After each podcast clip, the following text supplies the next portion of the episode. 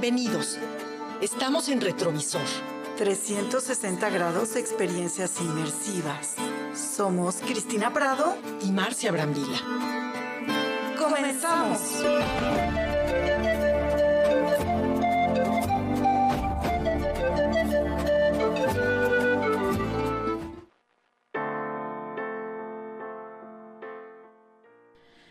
¿Qué tal? Buenas tardes. Son las 2 de la tarde aquí en la Ciudad de México, con un calor como de 30 grados. Y bueno, parecía que iba a llover, pero pues siempre no llovió. Más bien salió el sol, con un tránsito. ¿Qué tal, Marcita? Pues el calor se me hace que este hace que todo el mundo quiera salir a la calle, atorar sus coches, hacer muchísimo tiempo en el tránsito, algo así, ¿no? Así es.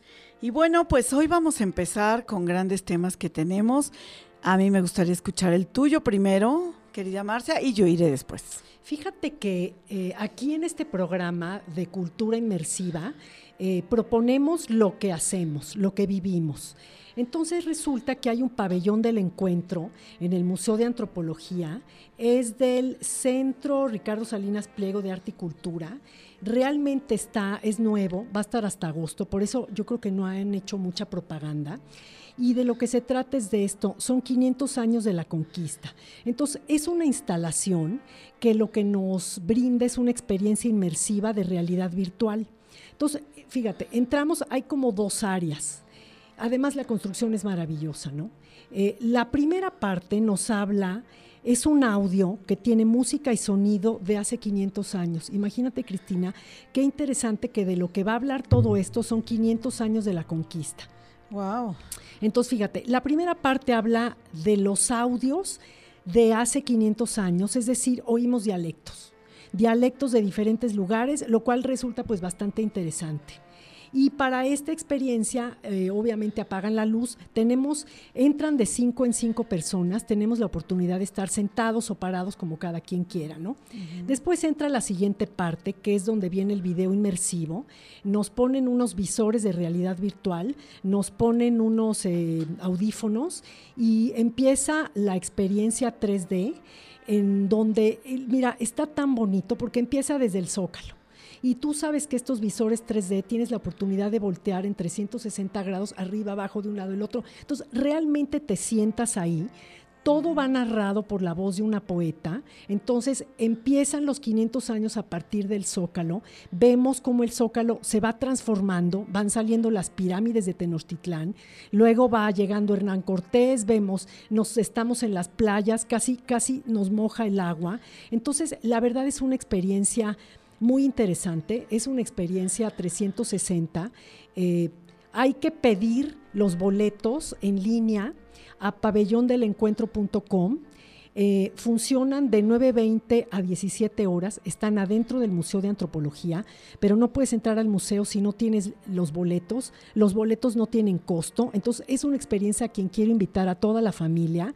Si tú, ustedes ven la página, va a decir que tiene algunas restricciones, como si las gentes mayores de 60 años tienen que, si no tienen un problema de corazón, y bueno, la realidad es que yo llevé a mi mamá que tiene 80.com, se la pasó muy bien, no tuvo el menor problema, pudo estar sentada toda la experiencia, porque sí te puede marear un poquito este visor.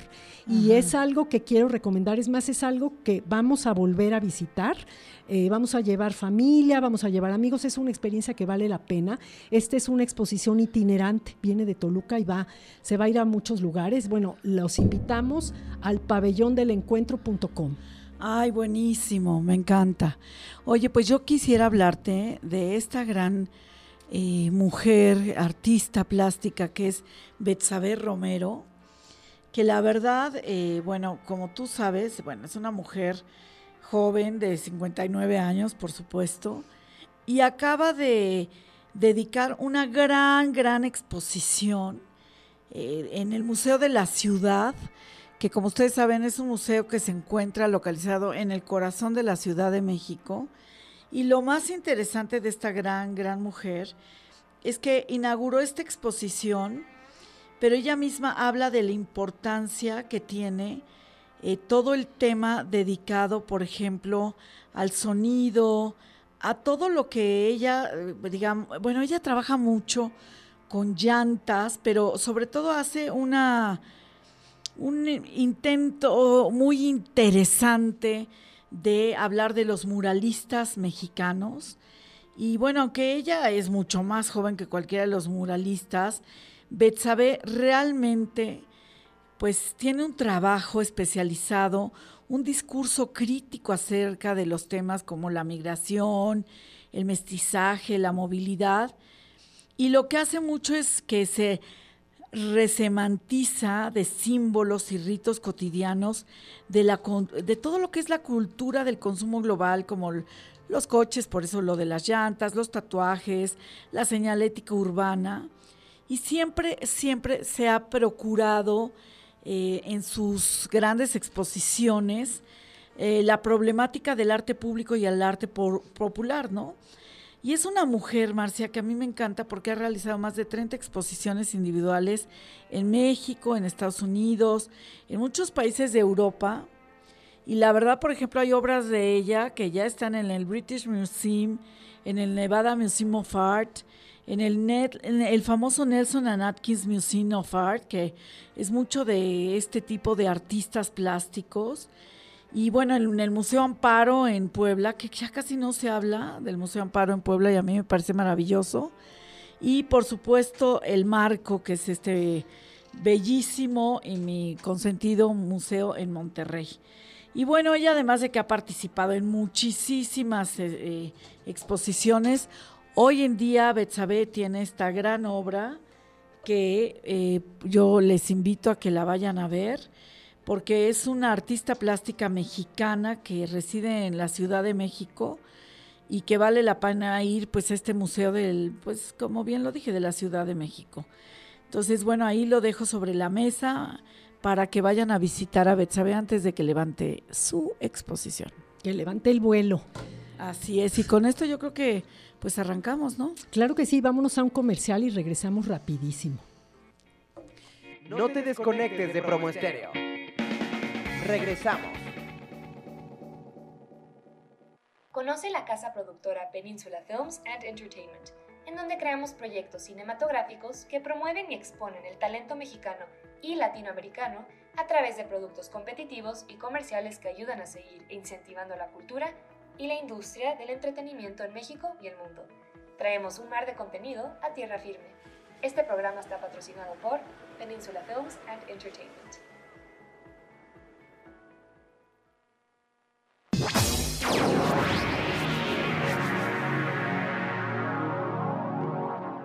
Evolución.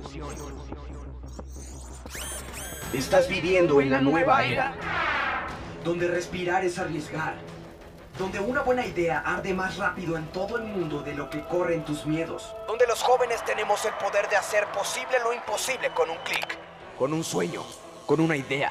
Streaming como nunca lo escuchaste promoestereo.com, donde tu voz cobra fuerza inconmensurable. Donde la estrella eres tú. Somos más que radio. Somos más que radio. Somos más que radio. Estamos de regreso. promoestereo.com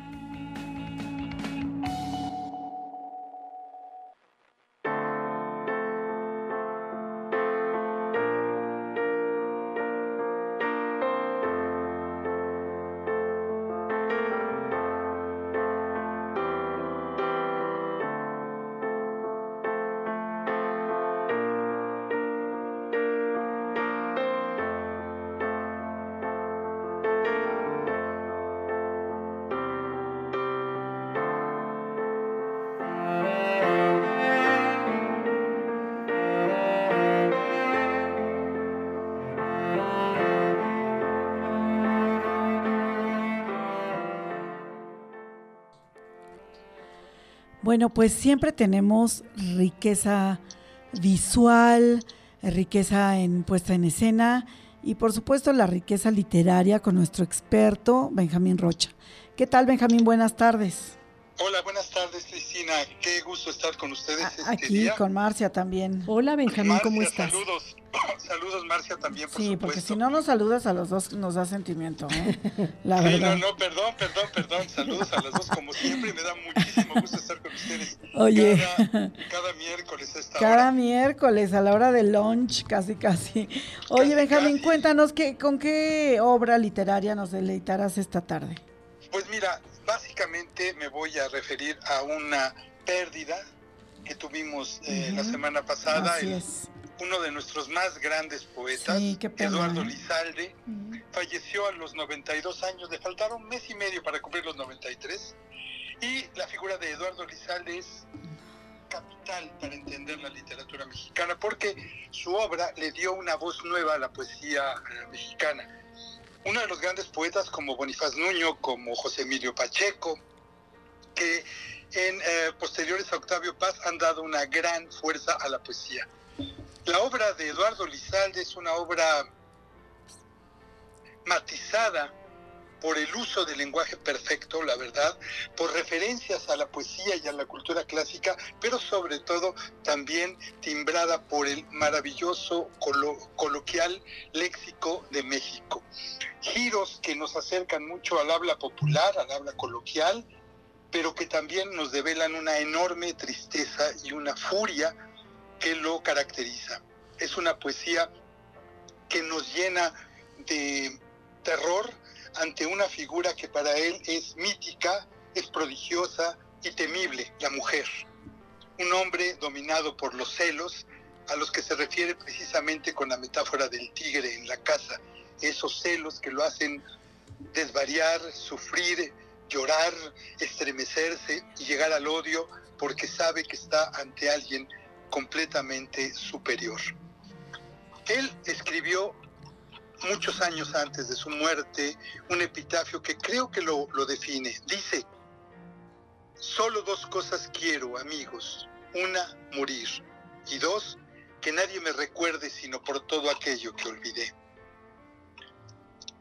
Uno de los poemas breves que conmueven enormemente, que muestra que detrás de esa misoginia existe una adoración hacia la mujer y un miedo también y un dolor es este que les leo en este momento. La perra más inmunda es noble lirio junto a ella. Se vendería por cinco tlacos a un caimán. Es prostituta vil, artera zorra, y ya tenía podrida el alma a los cuatro años. Pero su peor defecto es otro. Soy para ella el último de los hombres.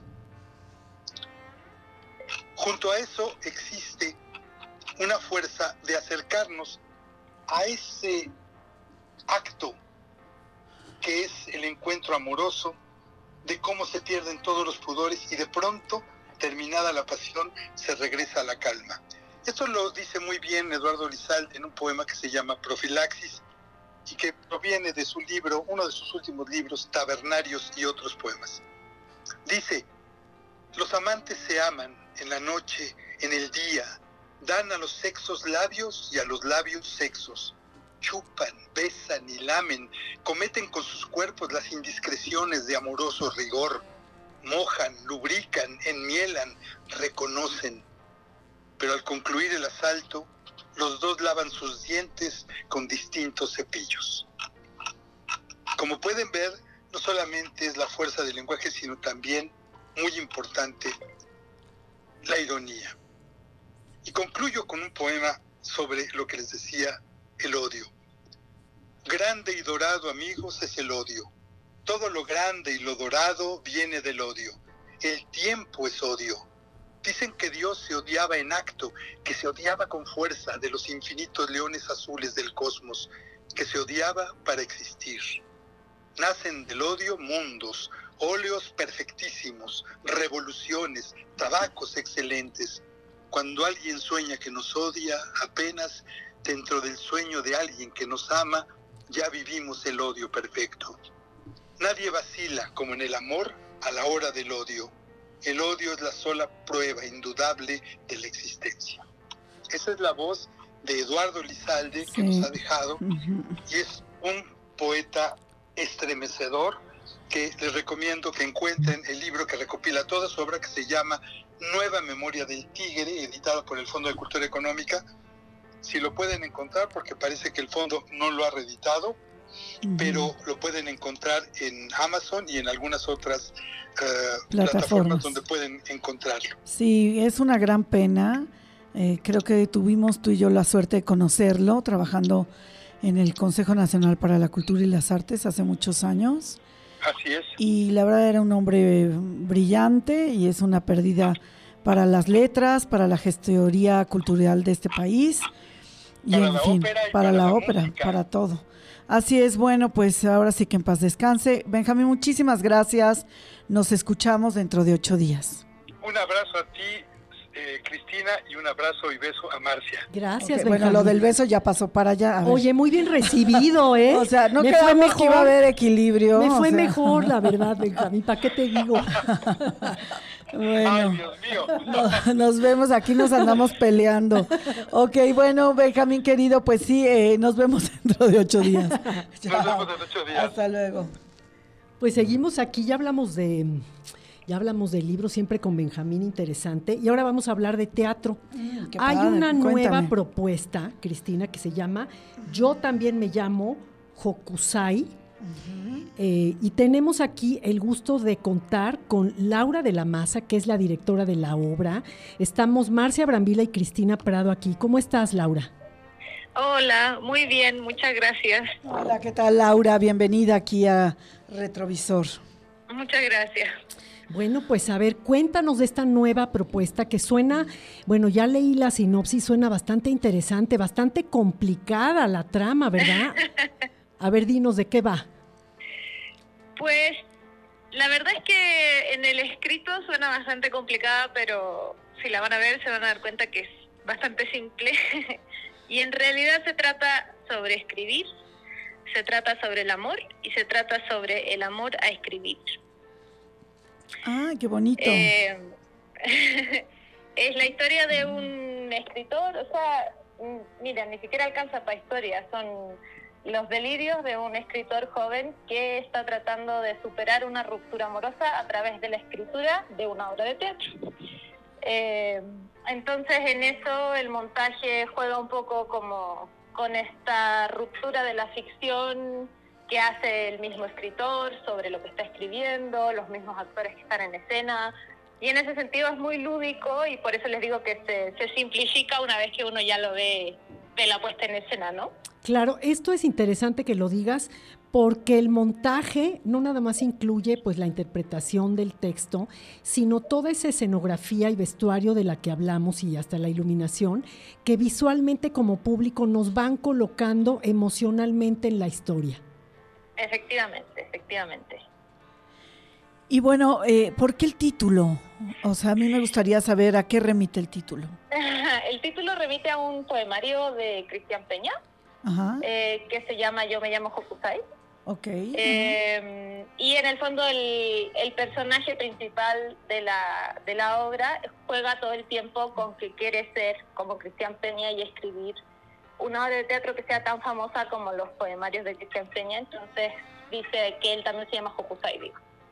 Ok, sí.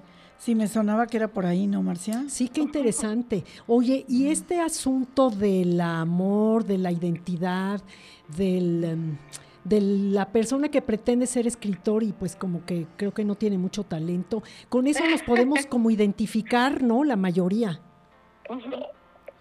Sí, efectivamente es como la, yo creo que la gracia de la obra que, que proviene desde, desde su génesis en el texto es que lo que se expresa sobre la creatividad y sobre el arte y en general las opiniones que se ponen en escena eh, tienen que ver con, con algo que hemos pasado todos quienes hacemos arte, pero también con lugares de frustración eh, por los que pasa cualquier persona que está viva en este mundo, ¿no? Eh, entonces, en ese sentido también es muy chistosa, eh, es muy lúdica, tiene como varios aspectos con los que uno se puede sentir identificado también. Claro, este asunto que, bueno, de manejar eh, este sentido del humor, de los actores en la trama, pero sin que se pase a comedia y que de todas maneras entendamos la historia. ¿Cómo, cómo manejaste esto? Pues yo siento que el sentido del humor, bueno, eh, esta obra está producida por la compañía Vincent Company, que son unos chicos de acá de México que son jóvenes. Eh, y en general todos sus montajes anteriores tienen un humor muy específico que yo creo que los, eh, los caracteriza como compañía. Eh, entonces en ese sentido también cuando ellos me invitan a participar a mí de este montaje como directora, eh, creo que una de las primeras cosas a las que me agarré un poco fue a la idea de, mantener ese sentido del humor, ¿no? Como no de traerlo a una cosa absolutamente seria ni nada, sino que tratar de mantener también ese lenguaje que ellos habían estado generando también como compañía. Eh, y, y, creo que también el humor es, es muy agradable trabajar obras eh, de comedia en el fondo porque uno mismo cuando está ahí en los ensayos día tras día lo pasa bien también haciéndolo, ¿no? O sea, mm. tiene sus dificultades y así, pero, pero es una instancia bonita y agradable de vivir también uno como, como parte de, del equipo creativo. Entonces creo que um, se conjugan bien con, con, el, con, una trama un poco más, eh, digamos, dramática en el sentido de que está narrando efectivamente una disolución amorosa eh, pero también es el humor que es parte de, cómo uno vive también estos eventos en la vida. O sea, cuando uno se separa de las parejas, no todo es tristeza, también hay momentos en donde pasan cosas inverosímiles y absurdas y son parte de los procesos que uno tiene que vivir, ¿no? Así es, bueno, qué interesante. Y cuéntanos, ¿dónde se montará esta obra? Eh, háblanos de los horarios, los costos, eh, si hay promociones, platícanos de ello, por favor, para que el público te escuche y se anime muchísimo a asistir. Miren, va a estar desde el 9 al 26 de junio, o sea, desde la próxima semana, en eh, el foro El Milagrito, en el Teatro El Milagro, que está en la Cuauhtémoc. Eh, jueves, viernes, sábado y domingo, Ajá. durante tres semanas a las 8 los jueves y los viernes, a las 7 los sábados y a las 6 los domingos. Y el costo de la entrada es de 300 pesos, sin embargo, el Milagro tiene muchísimos descuentos de estudiantes, para maestros, para tercera edad, para residentes de la alcaldía Cuauhtémoc. Y me parece que también tienen un descuento si es que uno compra las entradas con un poco de anticipación ahí mismo en el teatro. Claro. Bueno, pues Laura, te agradecemos este, que nos hayas invitado a esta obra de Yo también me llamo Hokusai. Eh, nos vemos por el teatro y te mandamos desde aquí la patada de la suerte. Muchísimas gracias. por supuesto que te vamos a ir a ver. Ay, y bueno, sí, sí, claro que sí. Y bueno, no se, escu- no se olviden de escuchar a Laura y esta gran obra de teatro en Spotify a través de Retrovisor 360 grados. Y nos vamos a un comercial. No te desconectes de Promo Estéreo. Regresamos. Conoce la casa productora Peninsula Films and Entertainment, en donde creamos proyectos cinematográficos que promueven y exponen el talento mexicano y latinoamericano a través de productos competitivos y comerciales que ayudan a seguir incentivando la cultura y la industria del entretenimiento en México y el mundo. Traemos un mar de contenido a tierra firme. Este programa está patrocinado por Films and Entertainment.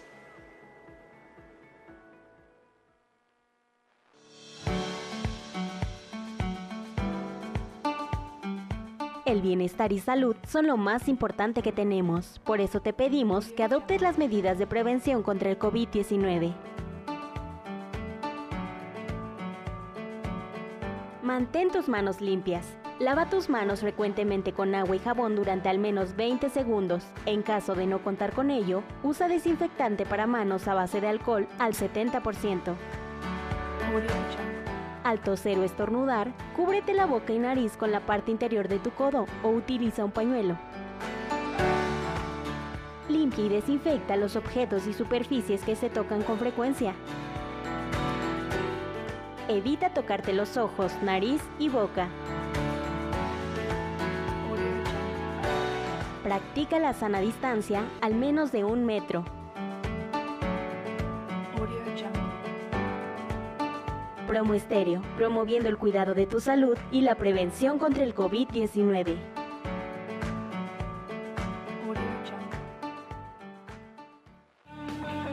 Estamos de regreso. Promoestereo.com.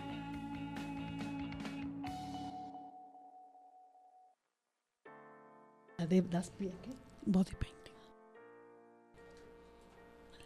No, me, no No oímos, no oímos. Hola, hola, estamos aquí, Marcia. Estamos aquí. De momento no.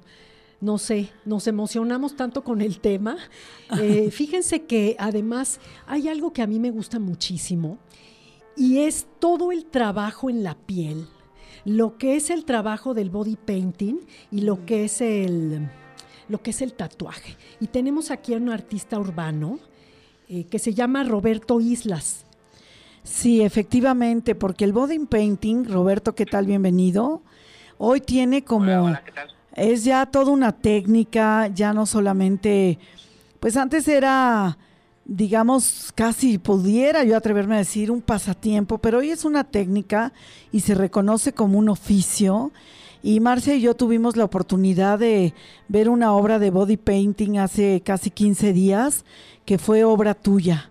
Entonces, bueno, cuéntanos cómo es el proceso, cómo haces para que las modelos, ya sea hombre o mujer, eh, o las, los modelos, suelten el cuerpo y digan, pues sí, porque casi que salen eh, desnudos y realmente lo que verdaderamente los viste es tu dibujo. Ah, ok, pues eh, antes que nada, pues de- bueno, siempre este, tratamos de, de hacer un, este, como eh, ponernos de acuerdo, ¿no? Este, el modelo y artista, para que, este, para poder hacer una obra, este, pues, eh, que sea muy agradable a la, a, pues ahora sí que a las personas a, a las que va dirigido, ¿no? Claro, porque sabes qué, Roberto, yo tuve oportunidad de ver tu, de Bueno, ver el- tu Facebook. Considero que también el trabajo de los modelos es muy importante porque tan solo el mostrar su cuerpo este, desnudo, pues, este, pues siento yo que ya eh, es este como muy eh, algo como muy, eh, ¿cómo te, cómo les diré? Este, pues muy difícil, ¿no? Ajá, así Claro. Muy es. difícil. Claro. Eh, y, pero bueno, afortunadamente eh, a la mayoría de los de, y los modelos, eh, pues le- les gusta como en primera, este, eh, de alguna manera lucir su cuerpo, pero también eh, se les hace una experiencia muy muy grata al tener este arte, o sea, arte en, el cuerpo, ¿no? Algo pintado. Claro. Entonces, se puede decir que es arte sobre arte, ¿no? Porque pues el cuerpo también es, este, es una una forma de arte, ¿no? Claro, ahora las modelos, bueno, yo he visto que tienen siempre algún tema que es el que tú dibujas, pero eh, son muchas horas que tienen que estar de pie, eh, porque el, ¿qué son seis horas que te tardas tú poniéndoles la pintura? Sí, este, sí, exactamente. Eh, hay veces que, bueno, eh, un diseño lo podemos hacer entre, entre, se puede decir que un aproximado, este, uno, uno sencillo puede ser como en tres horas, hasta uno más, este, más elaborado, más complicado, que podrían ser hasta ocho o diez horas más o menos. Ay, qué interesante.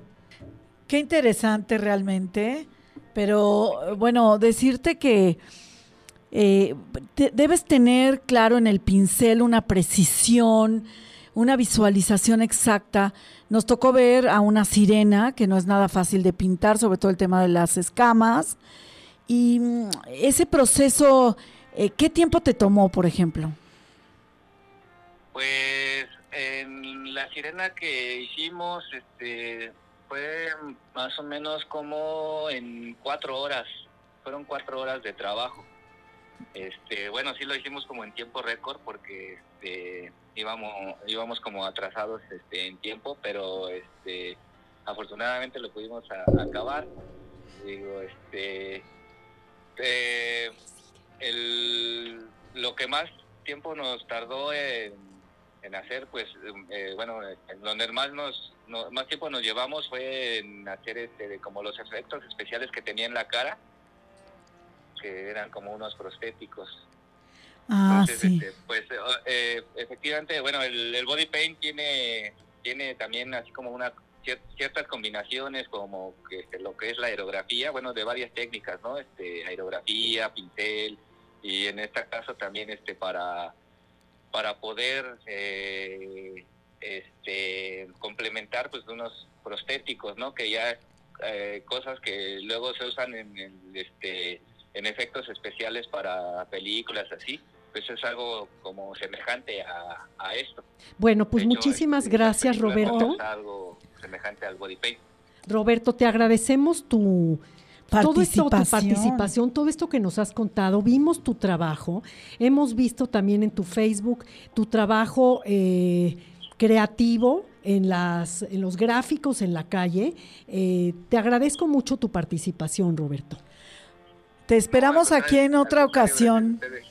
Sí, para que nos platiques. Bueno, qué interesante es esto, Marcia, porque nosotros lo logramos ver y, bueno, eh, personalmente cuando estudié en la Academia de San Carlos, era muy, muy interesante ver cómo algunos artistas, esto fue hace casi 20 años, empezaban ya a experimentar con el body painting y lo más importante era efectivamente encontrar modelos que quisieran desarrollarlo. Imagínense hace 20 años, ¿no? Pues no si ahorita todavía hay un poco de pudor, imagínense hace 20 años, pero a mí me parece maravilloso. Un arte verdaderamente eh, como muy sofisticado, pero además es bellísimo, que el cuerpo, yo recuerdo la película de Peter Greenaway, uh, Pillow Book, donde efectivamente se pintaba un cuerpo ya, eh, y utilizar, digamos, que el cuerpo como la materia prima, o el soporte más que la materia prima, es verdaderamente maravilloso. Y con esto, pues nos vamos a un corte comercial y regresamos. No te desconectes de Promo Estéreo. Regresamos. Conoce la casa productora Peninsula Films and Entertainment, en donde creamos proyectos cinematográficos que promueven y exponen el talento mexicano y latinoamericano a través de productos competitivos y comerciales que ayudan a seguir incentivando la cultura y la industria del entretenimiento en México y el mundo. Traemos un mar de contenido a tierra firme este programa está patrocinado por Peninsula Films and Entertainment.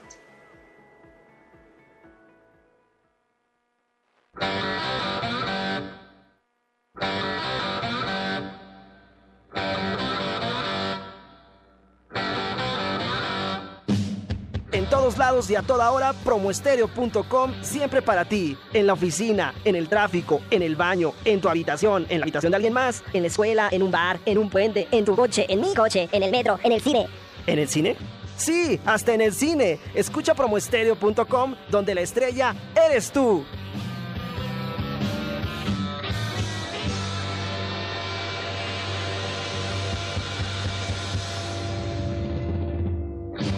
Promo Estéreo, donde la estrella eres tú. Estamos de regreso. Promoestereo.com.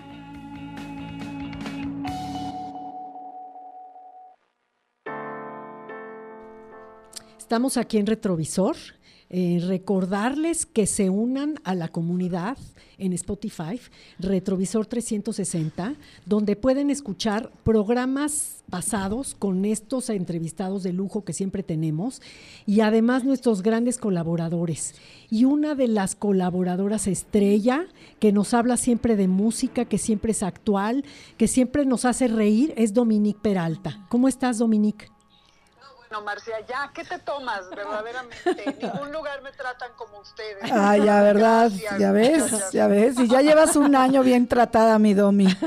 Exacto, ya bien tratada. Felicidades, Cristina Prado, por tu cumpleaños. Ay, ¿eh? gracias, gracias, mi Domi. Que lo sepa el público, exacto, que manden aquí rosas, geranios, chocolates, chocolates palomitas, de todo. ya estamos haciendo la lista. exacto, exacto. Oye, mi Domi, pues hoy vamos a hablar de un tema que a mí me subyuga y seguramente a ti. Lo habíamos dejado en el tintero la semana pasada, pero yo creo que en el caso de mm, este gran compositor, Evangelis, de origen griego, cuéntanoslo porque tú lo sabes todo. A mí sí verdaderamente se me salieron las de cocodrilo cuando supe de su muerte, sobre todo porque hace dos años trabajó con un amigo muy cercano una de sus eh, películas. Cuéntanos. Fíjate, eh, sí, es, fue un, personaje muy particular en el mundo de la música porque su, trabajo fue desde lo progresivo y, novedoso en la música del rock como a, eh, em, pues, es, ¿cómo dice? Soundtracks. Ay, no se me viene la palabra. Este, ¿Sencillos? español. ¿Eh? Eh, soundtracks sencillos. No, soundtracks en español. Este, ah. Bueno, pues las cintas de... La, sí. sí, la música de las películas, sí, ¿no? sí, se llama así. Exacto. Y algo que eh, lo distinguió siempre era su fascinación y su involucramiento con la música que estaba conectada con la exploración del espacio y con la astronomía. Y bueno, sabemos que se murió el 17 de mayo a los 79 años. Y eh, curioso porque desde los cuatro años empezó a tocar el piano sin haber nunca tomado lecciones formales. Su mamá creo que era cantante de ópera y entonces pues la música era parte de, su vida. Y nunca aprendió a leer ni a escribir música, según tengo entendido, en lo cual él decía que no quería ni siquiera entender cómo es que surgía su don porque pues nada más eh, le llegaba la música y eso es lo único que a él le importaba, no necesitaba descifrar ninguna otra cosa llegó a declinar una invitación para formar parte de la banda Yes, imagínense, en 1974. No obstante, sí colaboró con John Anderson, que eh, fue el es el cantante de Yes, en varios discos. Y pues evidentemente él logró cosas muy grandes, además de formar parte de grupos de rock griegos, de los cuales, con los que empezó, ¿no? En un principio. Y sin haber tenido esta educación formal musical, él tenía una gran habilidad para componer, aunque, como les decía, ni leía ni escribía, pero eh, sí, eh, esto no fue un impedimento para él. Y tuvo varios eh, piezas musicales notables, memorables, que por lo mismo creo que está en el archivo musical de tantos de nosotros, y una de las partes muy importantes de Evangelis es que se casó con el sintetizador electrónico, porque esto distinguió el sonido que él desarrolló a lo largo de los años. Y, lo hizo muy bien, si bien ya había otros artistas que lo utilizaban, en el caso de Evangelis fue algo que, que destacó. Y el, bueno, eh, Yamaha, que es la, la, compañía y la marca que él utilizaba en, en, sus sintetizadores, decía que el sintetizador moderno es una especie de renacimiento o reinterpretación del órgano que utilizaba hace casi 300 años Johann Sebastian Bach.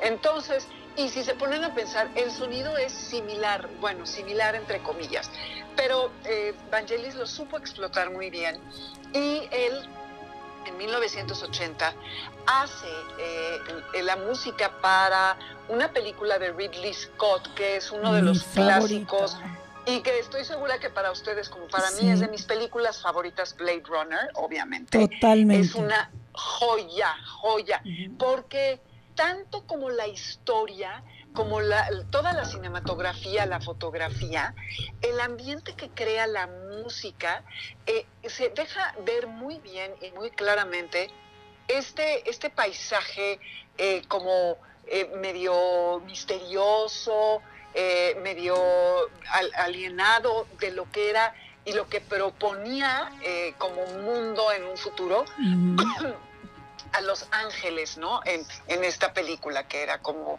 una... Apocalíptica. Perdón, me estaba ahogando. No te me vayas. ya, disculpen, muchachas. Entonces, eh, eh, logra esta atmósfera muy inquietante Ujú. y siempre la música es una pieza fundamental en cualquier película. También por la, el- la película inglesa Chariots of Fire. Que justo gana- estamos oyendo esa, esa melodía. ah. Exactamente, gana un Oscar, luego pasa a ser también el soundtrack para una película japonesa que se llama Antártica, de una eh, expedición científica que, que sale todo mal y los científicos se ven obligados a abandonar a sus perros de trineo para regresar un año más tarde y descubrir que eh, estos perros realmente, que algunos sí sobrevivieron. Luego obviamente Disney saca esta historia y la convierte en Disney versión todos los perros se salvan. Bueno, no la vi, pero supongo. Entonces, este, y, y bueno, fue como marcando eh, hi- historia en todos estos temas que fue desarrollando. Y la música de Chariots of Fire eh, es una que, que pone el ambiente, incluso se utilizó para la ceremonia de apertura de las Olimpiadas en Londres en el 2012. Y es como algo muy motivacional, muy fundacional, como para, como la música de Rocky, no de la película, Ajá. este, que, que asociamos de inmediato con deporte, con logro, con esfuerzo, etcétera. Y eh, él, eh, pues bueno, hizo trabajos muy variados, desde el pop hasta lo semiclásico, usando sus sintetizadores, lo electrónico, instrumentos tradicionales. Y e hizo grandes eh, soundtracks memorables en la historia del cine. Y también eh, sus bases musicales fueron tan amplias como el trabajo que desarrolló, desde lo clásico hasta el jazz, hasta lo electrónico, hasta la música ambient. Y bueno, está considerado entre los grandes compositores de soundtracks como John Williams, Ennio Morricone, Maurice. Jarre eh, eh, y otros. Y su música incluso se ha incluido en eventos que han marcado, por ejemplo, la muerte del físico Stephen Hawking eh, y también lo han usado para eventos importantes y relevantes de la NASA. Así que en algún punto de la historia todo el universo escuchará la música de Vangelis, que Ay, en paz descanse. Es sublime. Yo recuerdo Koyanis Katzin. Y bueno, verdaderamente, no sé si tú recuerdas ese documental que era, bueno, hablaba de la modernidad, de la tecnología, del acelere, de la vida cotidiana. Y recuerdo la música de Evangelis y decía yo, ¿qué es esto?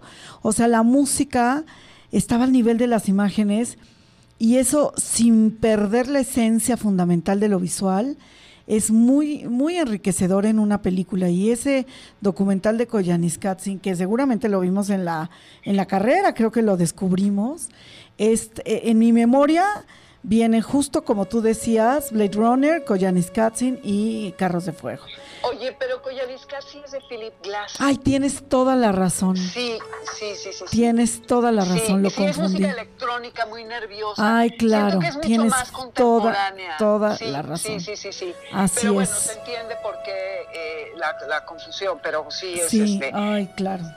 Eh, sí, ento- claro. Entonces, bueno, pues me quedo con Blade Runner, como hablabas tú. Y bueno, justo estamos escuchando la música de Blade Runner. Y bueno, pues eso nos sirve para hablar de Philip Glass en la siguiente edición tuya, para ver cómo se confunde. Pero sí, como, sí, la confusión fue, es buena porque la música de sintetizador siempre es importante para el cine, para el teatro y para, pues para hasta hoy en día la puesta en escena teatral, ¿no, Domi? Sí, me parece muy bien. es, es un gran tema, claro que sí. Ok. Va. Bueno, va, lo preparamos. Y con esto, Marcia, eh, con este gran homenaje que le hacemos aquí al Master Vangelis, nos vamos Nos vamos a cambiar de tema.